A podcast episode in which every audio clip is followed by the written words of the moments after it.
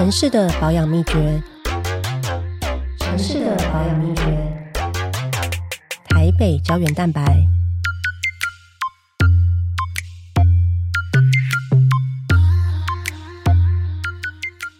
Hello，大家好，我是佩义，那欢迎来收听我今天第一集的节目。那今天这一集的来宾呢，我邀请到的是我自己从小就很喜欢的姐姐，不知道她会不会认同。然后呢，也是大家非常熟悉的彩虹平权大平台的总招吕新杰。Hello，各位听众朋友，大家好，我是新杰。那欣杰的声音还是很甜美。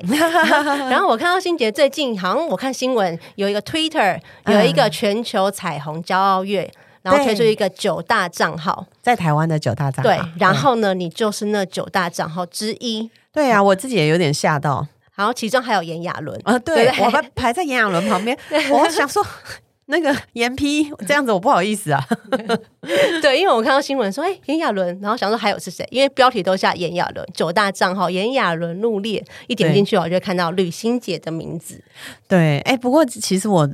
最常在用 Twitter 的时间，确实是那个在婚姻平权推动的阶段。嗯，因为用 Twitter 来呃跟这个社会、跟世界上介绍台湾，其实是蛮好用的。所以你在 Twitter 你都是用英文对啊，对写的吗，是用英文，然后呃，尤其是在呃，比如说要通过法案的那个时候，他就很紧张啊。然后我们会把一些呃现场发生的事情，就是用 Twitter 发送出去。那这个是我觉得现在做运动者啊，就是 NGO 工作者也蛮诶辛苦的。我们要学很多方式 跟社会沟通，包含是像录 Podcast 也是就很累。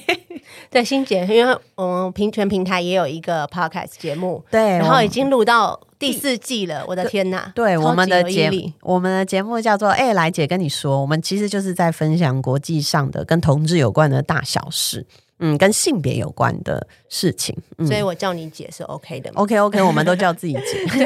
为什么叫你姐？其实我认识欣姐的时候，那时候你不认识我，那时候我是一个研究生，哦我还在念研究所的时候，那时候我在中研院打工。哦，然后在我们同一个研究室，其他研究的助理，然后他们就在那时候应该是有脸书了吧，如果我没记错，还是无名小站。总之，他们就是在看一张照片，嗯然后又说他是她很漂亮，嗯。然后说身材很好，因为那张照片是穿着洋装，有一点露乳沟，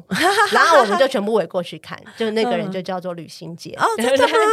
然后呢欸所以，我们以前是有在同一个研究室嘛，前后。我。跟你应该没有在社会所，我在社会所啊，我以前也在社会所，所以你你是我的有，可能，有可能你在我前面，对对对对对，对，总之呢，我就是他们大家在那边围观，就全部围在电脑前面，然后再看一张露乳沟的照片，都是女生，都是女生。然后我就也围过去看，然后呢，我他们就说吕欣杰啊，然后他们就在跟我介绍欣杰，就是等等等等等。然后那个时候，那时候还没有还没有彩虹平权大平台，那很久以前。然后那个时候，但是那个时候已经有热线了。对我那时候应该是在热线对？那时候在热，应该是热你在热线的关系，所以说很多他们关心同志议题的朋友，那时候大家就会认识你。可是我觉得那时候社群还没有那么发达，对不对？对以所以大家都是说朋友认识认识的朋友之间，然后会流传说啊有这样一个人，然后他们最近在做什么事情，嗯比较没有办法像我们现在这样子。其实我跟你也很久没有见面了，对对但是我基本上在社群上面都可以看到说啊，欣姐最近在干嘛？对要去哪里呀、等等的。我也都知道佩仪在干嘛。而且那个时候应该是我，其实，在民进党也工作过很短的时间啊，然后在妇女部，后来就去中研院工作了一年，嗯，就在社会所，然后就做这两个工作之后，就有一点觉得说，嗯，我还是蛮想做社会运动类的工作。那所以后来就呃跟中研院老师说，我还是很想要去做社会运动的工作，他就也很鼓励，他就说好啊，你去啊，这样，所以后来才去热线工作这样子。嗯，对，所以我们在很多个点应该算是擦身而过、欸，哎、所以对，所以你比我早还是一四五零，对 你比我早进到民进党工作。对，那时候没有这个称呼。对对对，那时候没有一四五，你比我早是党工，但是你也比我早脱离党工。嗯对对对，然后呢，你也比我早参选，呃，对对，我我应该是找你两年对，你是二零一五，二零一五年，嗯，选一六年初的这个立委，那个时候你应该还在党部那时候我就是党工，对，那时候也还没有一四五零这个名字，都是有点久远，所以大家可能不太知道我们现在聊是什么样一个年份。对，比比较就是年轻的10到朋友，对大概就是十到二十年前的年份啦。对对对，真的，对对对，所以说，呃，就是你对我来讲，就是一个我从小就有听过的的姐姐。说从小其实年纪也不是那么小，但是那个时候算是呃大学刚毕业，然后对于同志这个议题，我们是等于是在大学的时候，我们就会习惯跟着朋友去参加游行。哦。嗯，比如说我大学参加的是浊水溪社嘛，哦我们有我不是是参加女颜色，可是我们都会有女颜色的朋友，然后相关的社团，总之就是每年游行到的时候，游行前大家就会需要帮忙画一些东西呀、对，以前都是手画，对，以前都是要用麦克笔，手画布条，对，以前没有钱还会写在那个。那个叫什么？不是硬纸板，纸箱的，就是大大纸箱，你就对，裁一个瓦楞纸下来，然后用这个亚克力写，就也也是有经历过这么阳春的时候。对对对，我其实也是那个时代出生的，现在可能很难。还有我们还会去那个永乐市场附近买布，对，以前要自己裁布，你要裁彩虹旗，以前买不到啊，就买很贵啊，就就去永乐市场裁布，然后像我们以前去裁布都会也很怕阿姨会问说啊这是被冲啥，就说啊这碎碎但是有没有做彩虹这样，以前阿姨也不知道彩它以后虹。以前那个彩虹旗是你们自己缝的哦、很多都是我们自己去永乐市场裁的，就是裁六色的布，然后请阿姨帮我们缝在一起。好酷、哦！我倒是没有买过彩虹旗，我们那时候都是去买白布条。哦因为我们常常都是抗议用的。对，他们都是要写抗议的。然后每次买白布条是阿姨就真的会问说：“哎，你这起被冲啥？”对然后因为我们就会说是，我们就直接说是要抗议用的，因为我们说不用买那么好的，嗯，就是因为一用完就要丢了。便宜一点的就好。有的他会讲说这个什么质地等等。对，对，所以这大概是这多久以前了？这个应该哦，我觉得有快有没有十七、十十五十五年。了。嗯嗯嗯，是岁月催人老。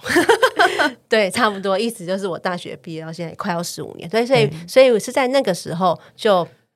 江湖上流传一个旅行节，对但是我我们没有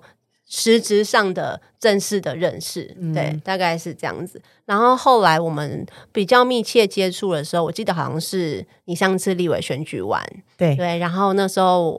我们有一些就在不同时间有去参选的年轻人，我们就一起讨论说要出一本书。对，我觉得那个超酷的。那本书叫你，你愿意那个吗？它这现在市面上还买得到吧？叫《政治工作在干嘛》。我自己觉得那本书很棒诶，就是算是太阳花之后呃的一些年轻人试图在不同的位置上投入政治工作，大家的心路历程吧。嗯，对，因为那时候我们有就有欣姐嘛，然后我啊，然后阿苗、对吴真，对然后沙崩安对，等等的，就是有的人像欣姐是选立委，阿对苗那时候也是选立委，是是是，然后我跟吴真我们是等于在不同的政党里面工作，对，然后吴真是在那时候时代力量，就是也刚创立新兴政党，然后我是进到一个呃，就比我大一岁的政党，就大概二十九三十年，这个嗯。不老也但是也不年轻的政党，对，所以然后我们又又在不同的岗位做，比如说我当时是负责新闻啊、文宣啊、媒体等等的，对，所以就有一些那时候觉得说我们好像可以留下一些记录，对我那时候都开玩笑说，我已经这就说年轻世代这个参政嘛，然后我们一起哦，因为我姓吕嘛，那下一个就是我们照照姓的笔划分，然后通常下一个就是配音，因为配音姓吴，然后我我被写在第一个，因为我姓的笔画最少，然后然后我在这一群人里面，我年纪相对是比较大的，我已经是当时是。呃，青年参政的尾巴了，我再过两年就已经不算是青年了。这样，然后不过那时候觉得蛮开心，有一些机会认识很棒的青年政治工作者，一直到现在还是大家都在不同的岗位上面这样子。我还我还我不知道你记不记得有一次，我们好像你那时候还没宣布要参选，我们好像有在呃不知道哪里喝咖啡，然后聊了一下，你好像就有稍微。微微透露说不排斥要选举这样，然后我那时候就还在想说，妹妹，想清楚？堂姐啊！哎呦，真的吗？你真的有要选吗？我在想说，姐姐都已经写书给你看了，你可不可以算？没有，我那时候是想说，你要选的话会很辛苦啊。我觉得年轻人相对都比较辛苦，因为资源真的相对比较少。而且你那时候会不会想说，因为我你对我的印象，应该我也是比较一个内向，然后比较安静的人，对对？因为你可能本来就是比较外向，比较活泼，我就很吵，对对，很适合跟人互动，然后越多人的场合越自在的那一种。你那看到我会不会想说，这样怎么出来选？我不会觉得怎么出来选，我只是那时候会觉得说，哇，真的你有很大的热忱，愿意去做这件事。大家可能不要就我有些人就会想说，哦，选举这两个字，两个字讲起来很简单，但它真的需要很大的毅力跟热忱，因为你的人生会完全改变，就是你原本的生活会完全改变，然后。呃，甚至有时候你自己会消失在这个里面，因为你已经要为人民付出，就会真的是蛮辛苦的，所以我蛮佩服佩仪还继续愿意走这条路。So far, so far, So far，目前为止，对人人生总是很难说。对。对，所以讲到这个，我刚看到你就想说，我觉得你气色变得很好。是因为不选举，但是，嗯、其实我觉得我对选举的看法至今是一样的，就是我觉得政治工作或投身公众事务是有很多种位置跟很多种方式。没错，我没有觉得说啊，选举，因为大家可能看比较看得到他辛苦的那一面，然后会感觉好像对于自我小我的这个牺牲会很大。但是我觉得没有因此比较有苦劳就比较有功劳。就是我觉得像你们，比如说大平台，从一开始。呃，其实规模没有那么大，就一些人的投入，然后到慢慢现在已经是一个可以稳定营运的 NGO，然后甚至常可以代表台湾到世界，然后参加国际的组织交流的场合等等。我觉得这对台湾来讲，就每一个战斗位置都很重要。嗯，然后所以应该是说，呃，我们都去找到说我们自己觉得舒适自在的位位置，因为战斗这个战斗都是要很长期的嘛。对对，一定要你撑得下去才可以。如果说哦轰轰烈烈的战一场，但是你战三年，你就觉得说我我真的不行了，这个我要崩溃，我要离开了。那这个其实就不是一个好的战斗位置。没错我的想法是这样，因为每个人的个性，然后跟对于生活的喜好其实不同。我觉得就找到你，你要你本人一定要 OK 的，就是你个人的状态一定要是不舒服，也要至少是 能接受，对对对，不能是非常委屈。你那个委屈值如果太高的话，我觉得对你做从事的工作也不好，也是不好的影响。会是消耗，对不是对社会的帮助，对，而且我们的工，我们是其实算是一种助人的工作嘛，是其实需要维持正能量，真的。所以你一直都可以保持很好的正能量。我觉得你有低潮的时候吗，有哎、其实我蛮常低潮的，就是嗯，特别是在之前推动婚权的时候，我觉得那个社会的讨论度很高，压力也非常非常大。然后佩应该知道，其实在，嗯这种争议性的议题上，会有很多网络上不同的讨论，所以也会有很多不同的攻击。这样当然会有很多的支持，但会有不同的攻击。然后我觉得那个压力常人很难嗯负荷这样。然后，所以婚前过后，我其实低潮了一段时间。老实说，我到现在都还没有真的完全恢复过来。我大概有一年半到两年的时间，我觉得我是维持一个低度的运作，就是我整个人人体，我的肉身，我有觉得我就是从社群平台上面比较少看到你的消息。对我觉得我的肉身那个时候，我就想说，你应该是去做瑜伽了吧？对不休息，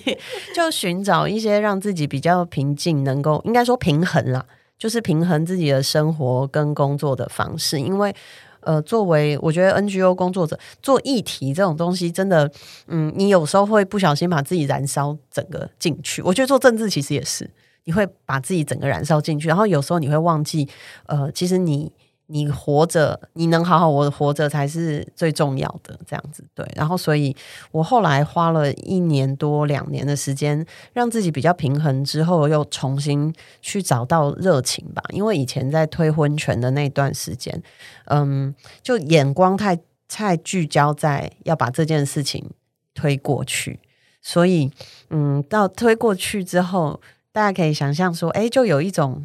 我是我现在顿失目标，我的我的呃接下来的目标是什么呢？因为我一直都是一个蛮目标导向的人，所以就一直在想说，那那目标是什么呢？接下来要干嘛呢？这样，然后后来就呃，但那时候慢慢的开始在呃筹备这个彩虹平权大平台，我们以前叫婚姻平权大平台嘛，就推动婚姻平权，然后后来彩虹平权大平台，然后呃正式立案之后，诶，就。嗯，慢慢把心力放在比较让这个组织可以稳定的运作下去，因为我们算是唯一的呃，真的关注在嗯，尤其是地方政治的一个同志运动的组织。那我觉得这个对台湾的呃整个民主体制是非常重要的。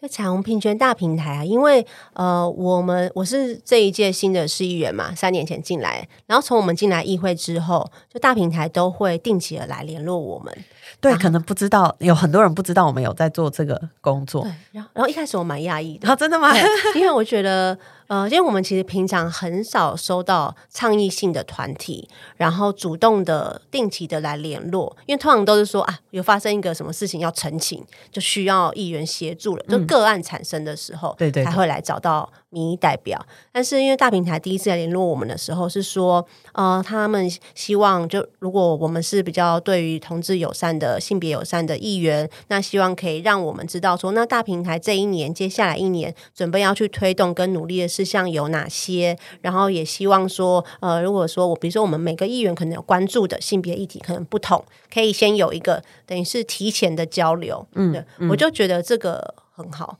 有吗？你觉得很好吗？我觉得很好，因为呃呃，我以前有参加过，欣姐有参加过嘛？那个国务院到美国那个采访计划，然后我觉得那一次我去的时候，对我我最大的压抑就是说，哇，整个 DC 充满了各种的智库，对，然后跟民间团体、倡议性团体，然后对他们来讲，lobby 是一个很常态，就是正规政治里面的一环，没错，不是说哦，我今天发生什么个案，我才要来。我才要来澄清，然后抗议或拜托台湾，可能都习惯这样子，可能都是最后要抗议了才会出来。但他可能他们是定期的，然后可能包括是学术上面的一些呃研究论文的发表的讨论啊，呃等等的，等于就是说我让这些这个政政策的决策者可以保持我倡议的议题的这个进展跟进度。那这当中，哈，如果说他主动对这个议题有兴趣、有关心，可能就会主动来联系或接洽，或者是说，当我们有议议题要去推动或法案要推动的时候，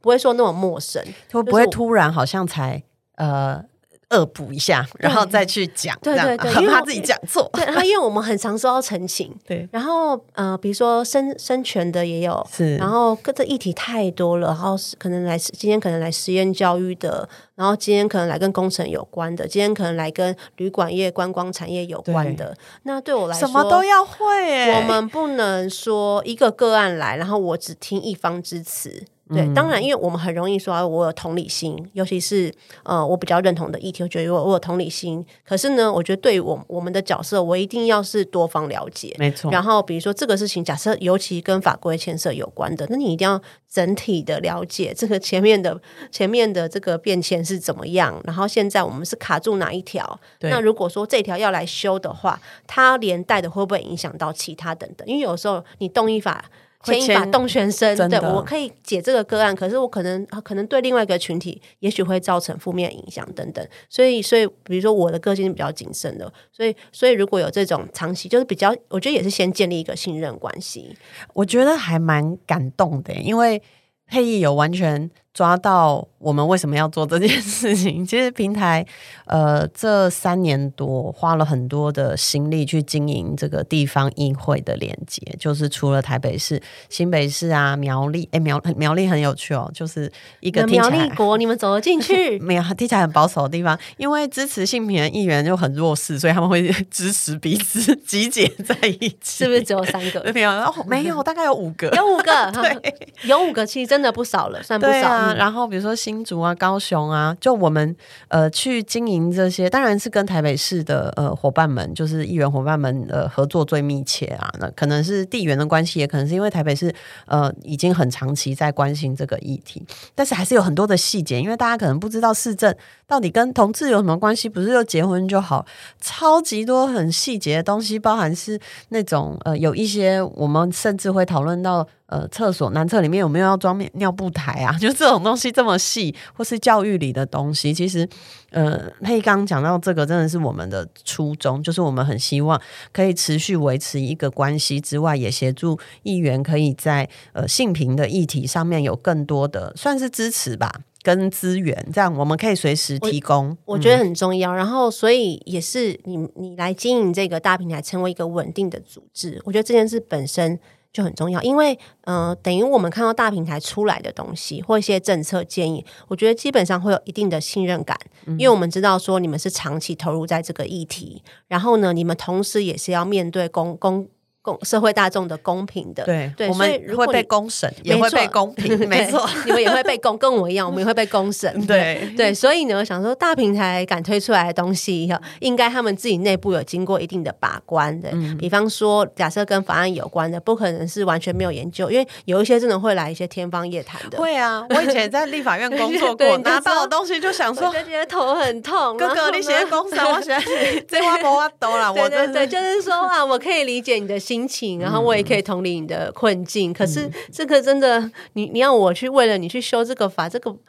魔法斗，对 你讲的，所以大平台出来的东西，我觉得基本上我们对我们来讲，一定的信任感。然后呢，我们也知道说你们的资讯来源是多方的，因为很多是很多的个案可能会直接跟你们反映。对对，所以所以我确实从大平台这边听到很多比较实物的，然后我自己之前没发现，例如说学校里面要填那个资父母的资料栏栏的时候。很多就还是写父母嘛。对，如果是同志家庭的孩子，他有两个爸爸或两个妈妈，他在入学的第一关，他可能就没有办法填那个入学的表，因为那小朋友，你说要一个七岁的小孩去跟老师说，哎，这个当然同志家庭孩子都有被训练，就他们在家，嗯，他们的爸爸、爸爸妈妈、妈妈都会。教这样，可是，嗯，他还是会相对的比较辛苦，一定是超有压力。我觉得，尤其是像我，像我小时候是在学校是超内向那种小孩，不敢讲话，完全不敢讲话的那一种。我会觉得，如果是我拿到那张单子，我肯定。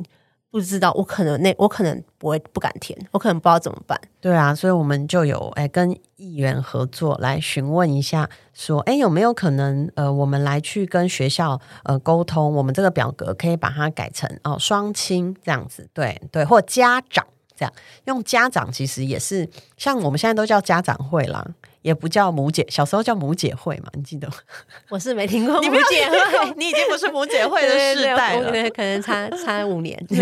我们的小时候真的是很为什么是母姐会啊？因为就是叫妈妈跟姐姐来参加，爸爸姐姐还要来来参加，姐姐还要来，姐姐多忙，姐姐长姐就长姐如母，这个 这个就是预设爸爸一定很很忙，爸爸一定工作没空。对，然后所以以前我们家家长会。是叫母检会，你看就是很性别刻板的印象，然后后来就改叫家长会，其实就是代表哎，妈妈能来，爸爸也能来这样子。对，所以我觉得慢慢的，台湾的这个性平其实是在进展。那现在到通过同婚，其实很多同志家庭的孩子要上学了，他们上学第一关就会遇到一些困难。对啊，像学校，然后比方说厕所的标示、标志等等的，就是因为性性别这个。设定，我觉得我们已经太习惯了，所以很多都是觉得很习以为常、理所当然。嗯，好，然后等同婚法通过了之后，呃，当我觉得同婚家庭不是说呃造成了新的问题，我们要来解决，而是让我们去发现，这其实以前我们就存在很多的性别刻板，没错，但是我们没有感、没有感受、没有敏感度。嗯，对，他是把这些本来就存在问题浮现。对，所以我都不觉得说我们是为了要帮同志家庭，还是为了要帮同志要去改变这些事，而是他本来就应该要是一个更多元的，然后比较少刻板印象的设定啊。嗯，对啊，然后但是因为有一些事情我们真的自己没办法做，就是你看我们如果要一个学校一个学校去跟他们说，哎，你这个可以改吗？这个对民间团体来说要费多大的功夫？所以后来呃，我们就会可能透过一些跟议员合作的方式，就是说，哎，现在有这样的状况啊，可能我们收集一些个案跟你说，哎，这实际上有面对到是这些处境，可能呃议员会协助，不管是个案或者是在咨询的时候可以提出来，我们就觉得。得这其实是一个蛮好的，等于说民间跟这个呃明代之间的合作。那我我觉得这个也嗯，把台湾政治推到一种哎，越来越是嗯。呃真的是以证据啊，呃为主啊，然后不是随意的去咨询，或是他只是为了要呃攻击政敌，是真的有实物上的需求，然后也很呃务实的去讨论怎么解决这些呃这些民众遇到的问题。我自己觉得蛮开心的。对，所以我们现在是大平台有在交流的。市议会是台北市、苗栗、呃新北，然后新竹县市，然后还有高雄。那我们现在还在努力，呃，今年很开心，在桃园也有一些进展，然后呃，接下来在台南也希望可以有一些进展，这样子，嗯，啊，所以目前为止遇到的明代都还算友善。我还是你们先先已经先挑过了，一开始当然是 会肉搜一轮，会先去打听说，哎，不知道有没有议员是友善的，然后其实有真的蛮多，我相信那个黑也很了解，有一些呃。有一些议员，他在他可能不太能公开讲，可是他呃觉得他可以参加会议啊，或者是说呃在一些个案的帮忙上，他可以啊。他有一些可能是用党派压力啊，或是诶他自己有选民的压力等等的。所以，我们除了这就是公开的问，也会私下打听，然后问一问地方的呃，我我现在都会说，嗯，一个很老派的词叫地方士绅，地方头人的一些呃问问看，说哎你有没有认识？那我觉得其实慢。慢慢的也可以去更了解呃台湾的地方政治，因为以前就是这种我们这种倡议性的团体的眼光都比较放在中央，我觉得是人力很缺乏，所以呃他可能只能把有限的人呃放在媒体中心啊，会放在中央的地方，他可以做呃一个比较杠杆的。这个部分嘛，就是他可能投入一样努力，但可能修改中央的法规，因为大家觉得可能这个 CP 值更高。可是其实台湾的地方政治，嗯，老实说有很多值得我们去投入跟了解的地方，每个县市都不一样。那我觉得我们开始做这个地方议会的工作之后，就发现有很多的潜力，就有一些议员。你真的看不出来他会支持这个议题？你是说从年纪吗？呃，你觉得年纪跟性别？我觉得有还是有一点影响。其实根据我们的民调，也还是有影响的。年纪大的朋友，呃，他没有呃从很小的时候接触这个议题，那他小时候接触到比较多是刻板印象，还是会影响。但其实随着同婚通过，是有慢慢的改善的。这个民调其实都看出来。然后，但是我觉得有一些就看起来很异的异男，很异性恋的异男，你就会觉得 你说阿北类的吗？没有到阿北，可能就是哥。哥哥这样，或者是说他是一个很阳刚的男性，那你就会觉得说，哎，他会不会对这个议题不了解？后来去聊，哎，就会发现没有，哎，其实，哎，他很支持，而且从他的角度来看，就。某个程度上是更能说服社会大众，因为他看起来是不会支持的形象。就比如说，我是同志，我是一个女性，我去跟人家讲同志的事情，别人就说：“哦，你都在帮你自己讲话。”这样子很容易有这个观念。可是如果有一个很阳刚的异男，然后他又说：“哎，我我觉得这个平权是大家都应该要支持的。哦，我小孩以后是同志，我也会支持他。”这样，哎，他就感觉比我讲更 正社会更有说服力。对，所以我觉得，我觉得是开拓我们的眼光，因为，因为呃，我们都有自己的刻板印象嘛。我觉得对做运动的人也是，我们也会预设，不由自主的会预设怎么样人会比较支持，怎么样人会比较不支持。后来发现，真的走到台湾不同城市。哦，会出乎你的意料之外，所以我很喜欢我们这个专案。就是我觉得同事的嗯学习也很多，更了解台湾这块土地吧。嗯嗯，我我觉得我是真的蛮喜欢这个计划。然后呢，我觉得我也是当议员之后才发现到说，因为中央可能是修法嘛，对不对？那你同婚通过之后。呃，进入到生活，我们讲就接下来就是进入到生活了。对，那进入到生活里面，包括你说教育啊，然后我们很多公共空间啊、公共场所啊等等，这些其实都是在地方政府的管辖的权责范围之内，很多都是在在这个层级。是，所以在这个这个地方政府的层级，就是还有很多事情要去倡议。然后，所以如果我们今天团体也来协助，等于其实你们也是在协助。地方政府，就是帮我们发现问题。嗯，对因为我觉得太多细节了，很多细节，太多细节。我就想要问你说，因为像我们刚刚讲那个行政上面文件，光是我们自己公务系统里面文件，就不止那个学校的家长栏嘛，应该有很多都需要去调整。然后我记得行政院是不是几年前有要求各地方政府要去调整？结果总共回 来有两万多个表格要调整。就是呃呃，行政行政院发文给各地方政府，对对对，行政院信评处发文给各地方政府，请各地方政府统计你可能所有跟配偶啊、呃这个家长啊、爸妈啊，就是这些相关的。相关的这个呃表格，你统计回来数量跟它在哪里？总共两万多个，总共两万多个。那时候真的超，那就是那个新民处的那个应该很崩溃吧？新民处的伙伴就跟我说，他发出那个公文那一刹那，他就是心里已经抱着一个会被地方政府骂爆准备。对对对，绝对。我看到那个，那时候我看到这个消息之后，我想说。这个真的也要做，因为对，然后他就是，我就还跟他们说谢谢你承担，因为这个真的会被，这真的是承担呐，会被地方好，那那两万多个都改好了吗？其实就慢慢的在改，然后呃，但是新平处有把这个东西纳入在呃每每两年的这个性别平等的评鉴里面。所以，当然有些政府他会地方政府会积极的修改啊，有一些地方政府如果不修改的话，他们就会透过这个评鉴机制来去推动，说，哎，来不许他一下，就希望他可以来修改。那我觉得这个其实都是为了让呃一般人民的生活，就像刚佩仪说，生活有很多很多的这种细节，那让大家生活的更顺利吧。就是不要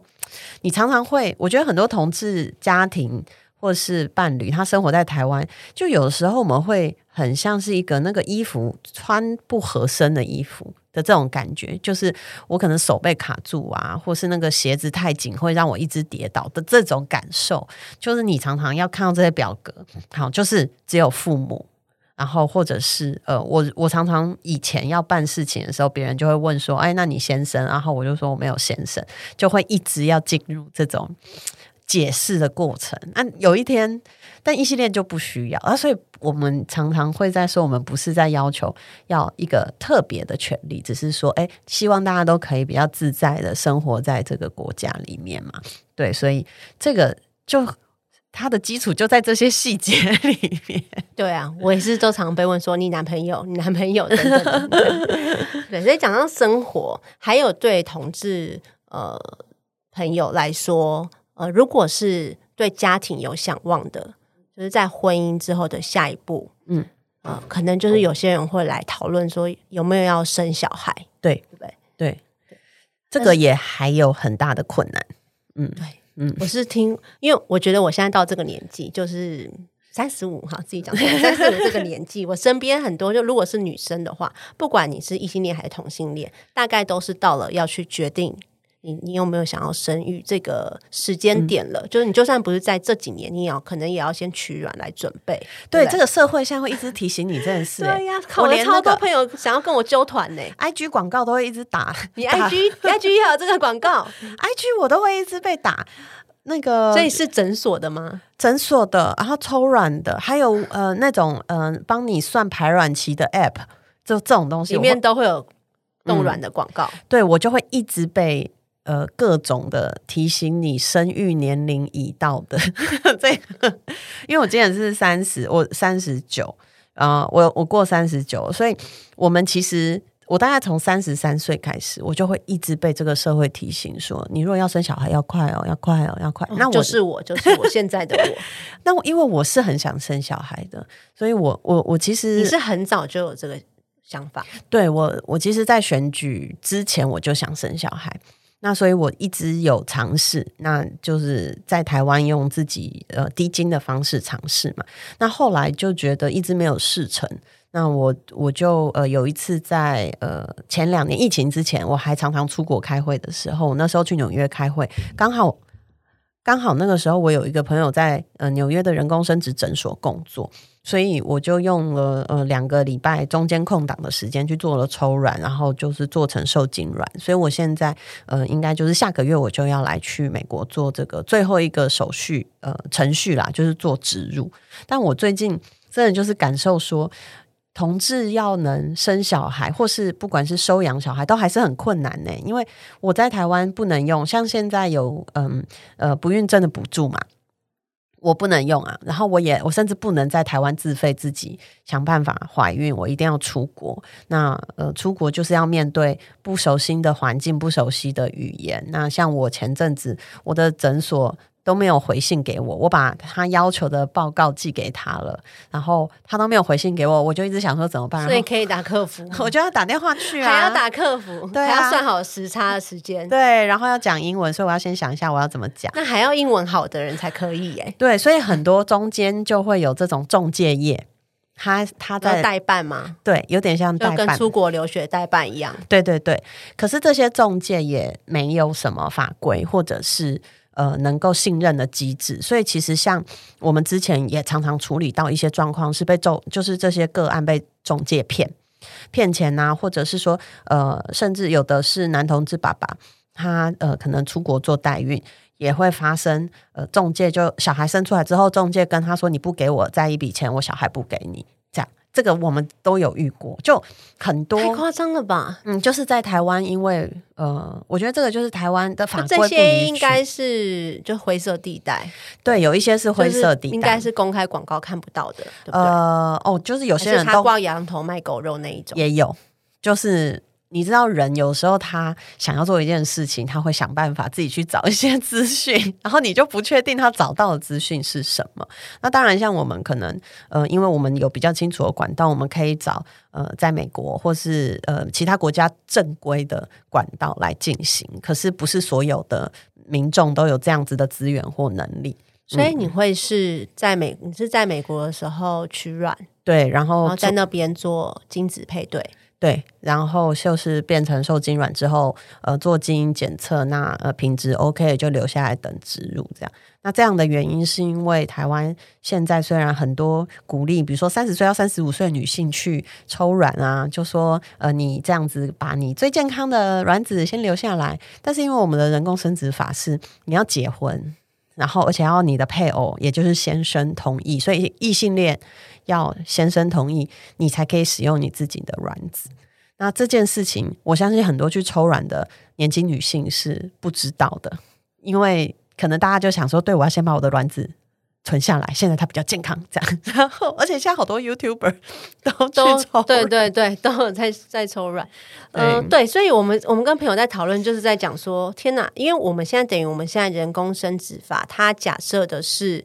你如果是单身女性，你是不能自你是不能人工受孕的，应该这样讲。对对对，他他只是他只处理说你有婚姻关系，然后你们是异性双方，然后有不孕的问题，那我们可以让你透过人人工受孕的方式去解决，对不对？对。然后但是呢，所以如果你是单身女性，你没有那个配偶让你签名的话，你取卵那个卵也不能配对嘛，对不对？不能用。对。可是你如果是在外面。不小心一夜情，对，多夜情，对，不小心发生意外，对，你是可以生下来的。当然啊，因为也不会有人管。所以呢，就对于说，因为我们现在要讲身体自主权，比方说，我我常常都觉得，对我来讲，呃，要不要结婚这个问题，嗯，呃，其次，我觉得要不要生小孩才是我生命最大的课题。对，因为我觉得婚姻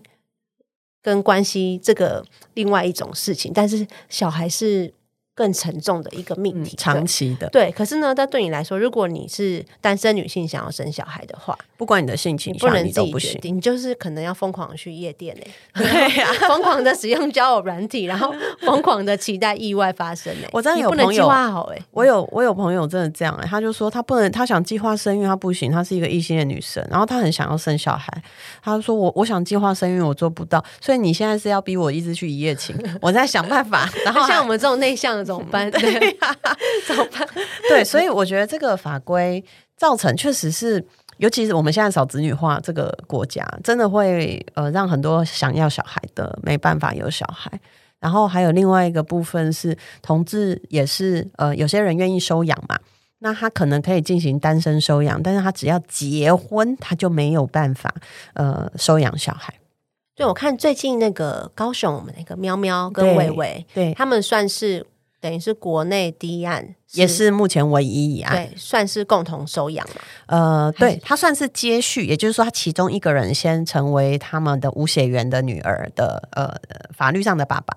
然后呃，另外一方就是他的配偶，就是喵喵，他才。呃，透过我们用诉讼的方式协助他，呃，有一个这个判决，然后凭着那个判决才去户政系统来做呃正式收养的手续的登记，这样子对。但其他人因为这是个案，就法律法院判的都是个案嘛，所以其他人都不行。也就是说，现在我们知道的应该还有十几对的这样子的家庭，就他只有在诉讼吗？呃，没有在诉讼，我们还在协助诉讼的是两对，但是还有其他类似状况的家庭，大概有十几组，他们都是只有一方有小孩的侵权，然后甚至有些人是不敢结婚的。嗯，所以我按照我们现在的法规法律规定的话，呃，如果是同志。然后想要共同收养，他现在不行嘛？对不对？对不行但他他们可以怎么做？他们大部分的人先会离，婚，有些人会说：“那我 先离婚收养再结婚。对，真的吗？真的有这样子的个案，然后这个对社工来说，因为收养你社工要先评估，然后呃要经过很长一段时间的准备，要上很多课。其实一般异性恋的夫妻要成为爸妈，你都没有上这么多课，诶，大家可能就吼吼吼就生了小孩。要收养的这些朋友们，他们要上呃至少应该是五次的团体的课程，要教你怎么当一个家长，然后他们还要各自跟社工谈呃三到五次，然后社工还会去呃家访这是。任何人嘛？不任何人任何人嗯要收养都是这样都是这样，异性恋是，然后他会去访问你的爸爸妈妈，我还要访问爸爸妈妈。问说你知不知道你的小孩要收养啊？你的想法是什么？因为、有一些家长，因为以前有那种 case 是他们呃收养完之后，他的爸爸妈妈反对说我不想要家里有收养的小孩，他们就叫他把小孩退回去，不行这样子啊。对，所以后来就都要访问你身边的人。你看这么辛苦哎、所以 我们现在是单身可以收可以养，可以对。然后跟异性恋的夫夫妻。妻可以收养。对。就是现在唯一不能收养的就是同志的配偶，配偶，对对其他单身都可以。对。对对，就会变成说，如果现在是同同志伴侣想要共同收养的话，嗯，那必须要先去离解婚。除伴侣关系，这样，对。然后他要单身的，对，然后如果是他是他单身的时候收养了，然后才结婚，嗯，这样会有发生什么样的就是另一方没有小孩的侵权，所以就会变成说他们实质是双亲，未来如果遇到医疗啊、嗯。什么等等的，嗯。就会有一些问问题会有蛮大的问题，因为像现在都是疫情嘛，很多呃，你规定陪病的一定要是你的家哦属，对，对，像像之前的状况就是有小孩要住院看医生啊，然后但是没有侵权的那一方他不能去照顾小孩，他万一有侵权那个被隔离，对啊，怎么办？就不行。你看现在现在现在这个就是没办法，然后你要怎么去证明说这个孩子？所以通常这样的家庭，他们还要去办一个东西叫代理监护，就它是一个嗯很多重很复杂的手续，但其实他就是他的家长。你就呃希望我们现在的推动就是透过诉讼，还有呃在立法院推推法的方式，希望这个可以尽快的去处理啦。尤其是现在你看小孩小孩。呃，感染率还有他的并发症的几率那么高，那另外一一个不没有侵权那一方的家长，真的会非常的担心。嗯，嗯，我也是觉得，就是因为我们之前都会觉得说啊，同志婚姻就是修法，就是一个大魔王，对，然后这个赶快把它修过了，好像一切都已经海阔天空。但是后来就会发现说，那你落实在生活里面，我们其实真的有好多是还需要让同志在如果选择想要有伴侣，嗯。然后进入婚姻，好，然后等等，可能收接下来一步，也许他想要生小孩，或者想要收养，就有很多的关卡，其实都一环一环还需要去把它打通。对，所以就很希望大家还是持续关注，然后也很谢谢有呃像佩仪这样子的友善的议员，会协助我们，真的在市政的层面有很多的同志朋友都能够被协助到，我觉得真的很重要。然后呢，我们也需要呢，现在是在那个互相赞美的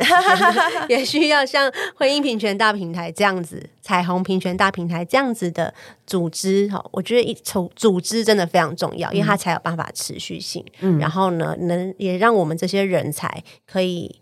聚集在一起，然后一起共同来工作。对，所以呢，平台我们今年有没有什么？接下来有没有什么大活动？因为这两年好多都因为疫情，可能改成线上啊，或取消等等。接下来有没有什么大活动是大家终于可以见到你们？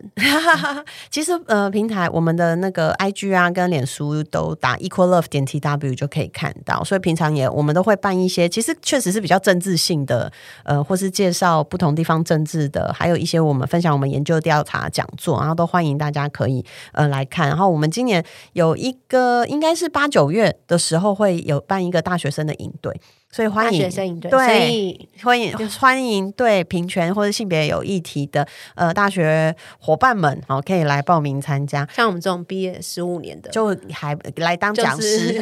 就 去 IG 按赞。对，然后邀请大家有一个比较轻松的活动，是我们跟那个彩虹平权大平台、跟台湾同志咨询热线协会，然后我们还有跟一个呃组织叫呃亚洲彩虹骑行，呃一起来举办，共同举办的，在十月二十一到二十三号。我们是一个骑脚踏车的活动啦，简单来说就是这样。然后骑行就是骑脚踏车的骑，在台北对，然后会从呃西门町出发，然后也会回到西门町，所以就是呃欢迎大家可以一起来参加。然后你打彩虹亚洲骑行，其实就会看到。那这个是一个蛮有趣的活动。其实因为这几年骑脚踏车的活动在台湾也是蛮风行的，然后又因为疫情，大家可能会比较喜欢一些户外的活动。那这个活动我们这两年已经办到第三年，那大部分的。都是其实大概有五成的异性恋朋友，然后也有年纪很大的嗯哥哥姐姐这样子，有很多爸爸妈妈一起来，然后也有呃同志朋友。那我们希望创造一个，就是不管你的性倾向、性别认同是什么，大家可以一起来为爱而起。那中间都可以是可以休息的，也会有。有觉得这重点，刚刚在讲，我说三天啊，中间是可以休息，可以休息。你也可以租电子脚踏车、电动脚踏车，电动车也可以。像我去年就是骑骑电动脚踏车，然后电动脚踏车就你还是要骑。可是你会比较省力，这样子 对，所以大家就不会死亡。就是电动脚踏车也可以参加，对，然后这个讯息非常重要，对，就是可以健康的一起在大自然当中，然后嗯，可以跟不同都是支持平权的伙伴认识，我觉得蛮有趣的。所以，如果你是大学生的话，你可以参加大平台的大学生营队。对，如果你的年纪超过的话，请来这个彩虹骑亚洲彩虹骑行，对，请来骑脚踏车。对，好，今天非常谢谢欣姐，谢谢佩仪，看到你很开心，然后我也好久没跟你聊天聊这么久，那就祝福你。好，谢谢大家，好，谢谢大家，拜拜，拜拜。如果你跟我一样爱我们生活的这片土地，就让我们用不同的观点一起来讨论，怎么让台北增加更多胶原蛋白。想知道我的城市保养秘诀是什么吗？记得每周收听台北胶原蛋白。喜欢台北胶原蛋白，请记得按下订阅和五星评价，以及分享给你的亲朋好友们。我是佩意，我们下周见。